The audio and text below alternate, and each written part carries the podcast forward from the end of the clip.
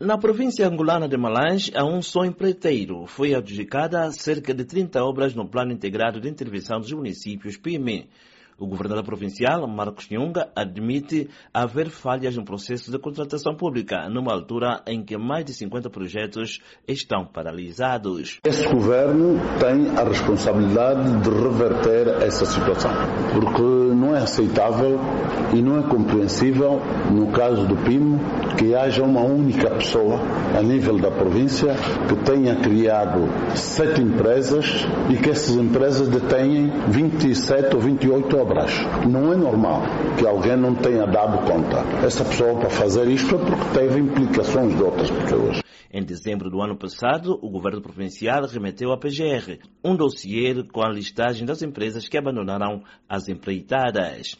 A nível do município de Malães, as obras de recuperação e expansão da escola hoje ainda a cargo da empresa Fales Limitada da rede de semáforos pela empresa PGKK e o Parque Infantil Pioneiro Zeca pela Compacta estão entre as mais notadas.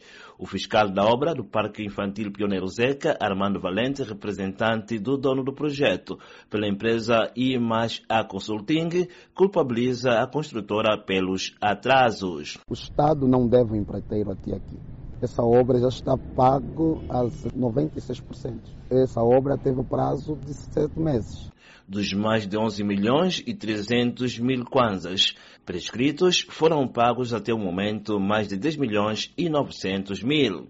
O jurista Israel da Silva, que pede ao governador para anunciar o empreiteiro com mais número de obras no PIME, solicita igualmente a responsabilização dos intervenientes no processo de validação dos concursos. Como é que uma única empresa vai ter tanta capacidade assim para construir tantas empresas? só pode ser que os que estavam a levar adiante o concurso trataram de forma parcial para favorecer esse empresário. Em Malães, o Plano Integrado de Intervenção nos Municípios tem atualmente uma carteira de 133 projetos e as obras suspensas estão ligadas aos setores da educação, saúde, vias de comunicação, infraestruturas sociais, energia e águas e outras. Várias centenas de milhões de kwanzas foram pagos às empreiteiras, mas a execução física deixa a desejar, segundo o governador Marcos Nhunga. Nós estamos com um déficit muito grande e estamos entre as piores províncias, onde temos 50 projetos paralisados, principalmente aqueles ligados às terraplanagens e a outros projetos até de grande envergadura, para além da existência daqueles projetos onde os pagamentos estão muito acima da execução física. No município de Uruquela, 13 obras estão paralisadas. No de Malães, são nove, das quais cinco de subordinação do governo provincial e quatro da administração municipal.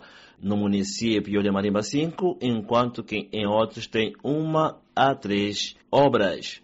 Isaías Malães para a Voz da América.